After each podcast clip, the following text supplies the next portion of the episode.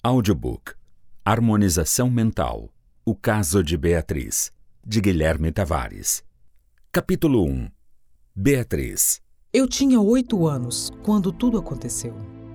Morávamos eu, minha irmã mais velha Berenice, minha mãe Maria e meu pai Francisco em uma cidadezinha no interior de Minas Gerais. Dona Maria Flor, como minha mãe era conhecida, fazia os melhores doces da região. Ela era puro amor.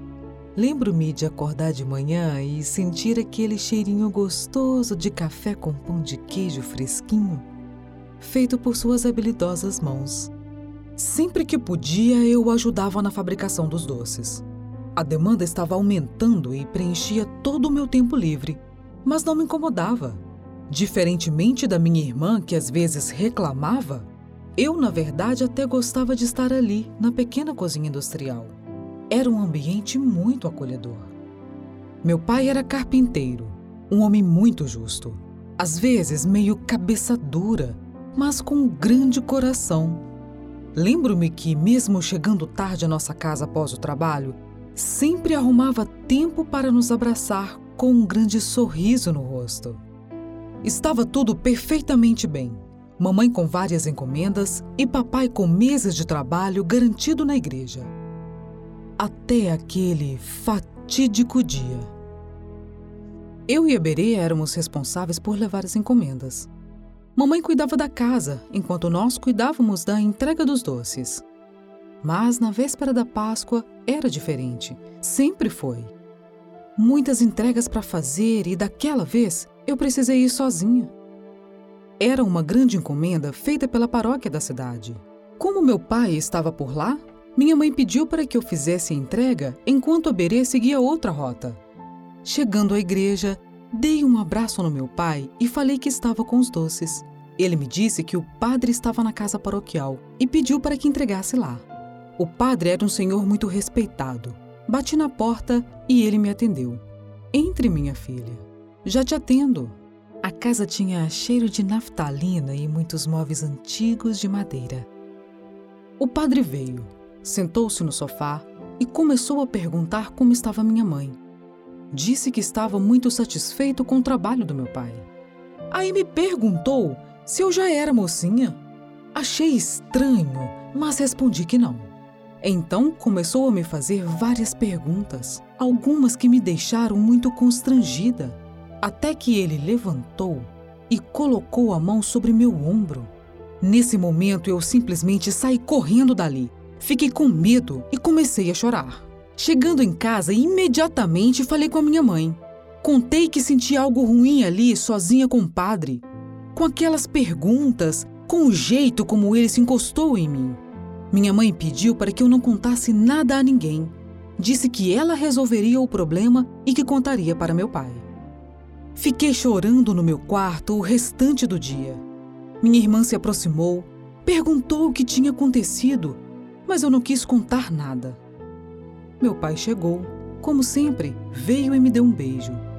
Viu que eu estava triste. Eu disse que estava um pouco doente. Ele me abraçou e falou que tudo iria melhorar. Não consegui dormir direito naquele dia com a raiva que eu fiquei. A Páscoa chegou e fomos, como todos os domingos, à igreja naquela manhã. Pensei, agora este padre vai escutar poucas e boas. Já estava com nojo de ir à igreja. A missa transcorreu normalmente e, ao final, fomos para casa. Nada, absolutamente nada aconteceu de diferente. Assim que consegui um momento sozinha com a minha mãe, fui logo desabafando. Mãe, por que o papai não xingou o padre? Eu queria uma atitude. Era meu direito. Então ela me respondeu: Falei com seu pai, minha filha. Ele disse para não tocarmos nesse assunto e para você não fazer mais entregas sozinha. Como fiquei decepcionada! Chorei novamente, com raiva agora do meu pai. Ele era meu protetor, meu herói. Como podia deixar alguém se encostar em mim sem fazer nada? Desde então, nunca mais a nossa relação foi a mesma. Senti que a cada ano íamos nos afastando mais. Eu ainda o amava, mas algo havia mudado em mim. O tempo passou, eu continuei ajudando a minha mãe com os doces, fiz administração de empresas na capital. Saí de casa cedo para morar sozinha, comecei a vender doces também na faculdade, trabalhei muito e comecei a conquistar cada vez mais destaque. Na faculdade eu conheci o Ricardo e começamos a namorar. Em pouco tempo ele veio morar comigo, me ajudava com algumas tarefas na casa e na pequena produção de doces que eu fazia. Em certos dias, também pegávamos a estrada para minha cidade natal e abastecíamos o nosso estoque. Ricardo era bom companheiro. Não posso falar que foi um amor de novela, mas estávamos bem com a nossa relação. Confesso que às vezes sentia-me um pouco frustrada com a falta de proatividade dele. Mas, como sempre foi prestativo, acabou me ajudando bastante no início da minha carreira. Com o passar do tempo, a pequena empresa de doces começou a vender para o Brasil inteiro.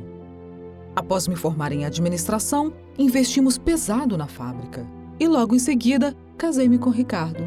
Porém, nunca me senti preenchida de verdade. Via histórias de amor fantásticas, mas para mim eram isso, nada além de histórias. Achei que era por falta de filhos. Ricardo queria e eu deduzi que esse grande amor viria com a chegada de Mariana. Minha filha virou todo o meu objetivo de vida. Meu foco agora era minha filha e o meu trabalho. Sentia a responsabilidade e o peso de cuidar de tudo. E, infelizmente, Ricardo foi ficando cada vez mais em segundo plano, admito. Às vezes, sentada sozinha na minha sala, pensava Será que realmente existem relações verdadeiras? Eu não conseguia lidar muito bem com os homens, mesmo os funcionários da fábrica. Sentia certo frio na barriga ao dar ordens, principalmente para homens mais velhos. Aquele vazio foi aumentando. Eu me sentia cada vez mais sobrecarregada, sozinha. Até que um dia eu descobri que o Ricardo estava me traindo com uma das funcionárias no setor em que ele trabalhava, na minha própria fábrica. Foi a gota d'água. Com sete anos de casamento, nos divorciamos. Eu ainda era jovem, estava com meus 29 anos, então comecei a sair com as amigas para me distrair. Sentia-me viva. Saí com alguns caras, mas nunca conseguia estabelecer uma conexão verdadeira. E em pouco tempo estava solteira novamente. Minha filha era o meu porto seguro. Na empresa, as coisas começaram a desandar. Eu não conseguia mais dar o foco de antes. Até que comecei a fazer terapia.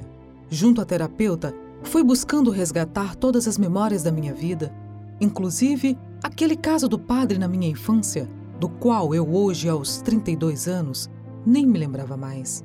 À noite passei a ser atormentada por minhas memórias. Meu pai havia falecido há cinco anos e depois que me mudei para a capital, poucas vezes pude ir vê-lo.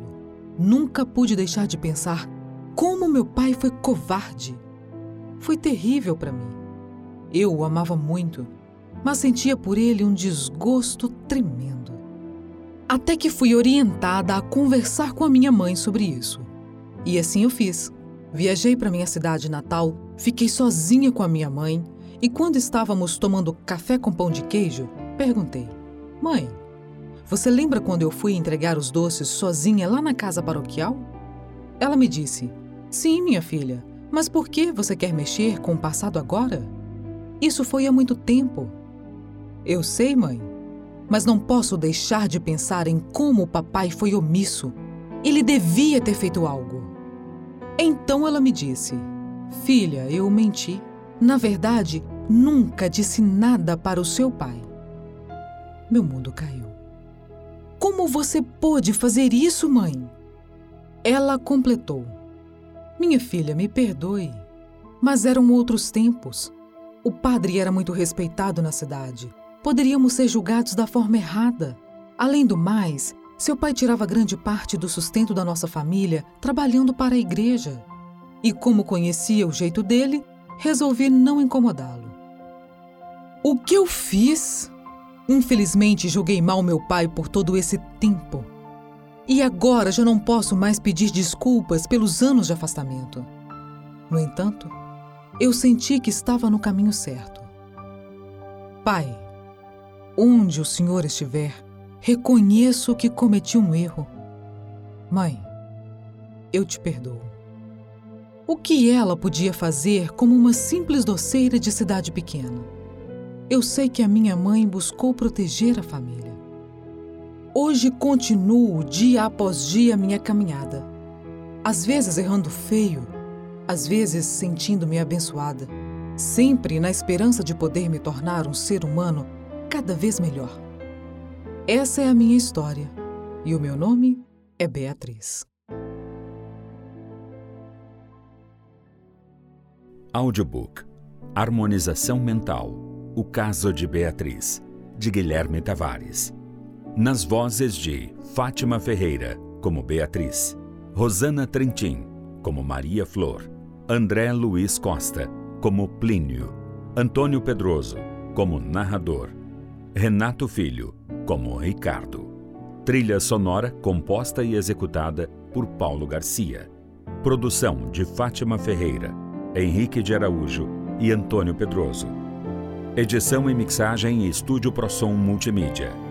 Direção-geral Guilherme Tavares. Todos os direitos reservados.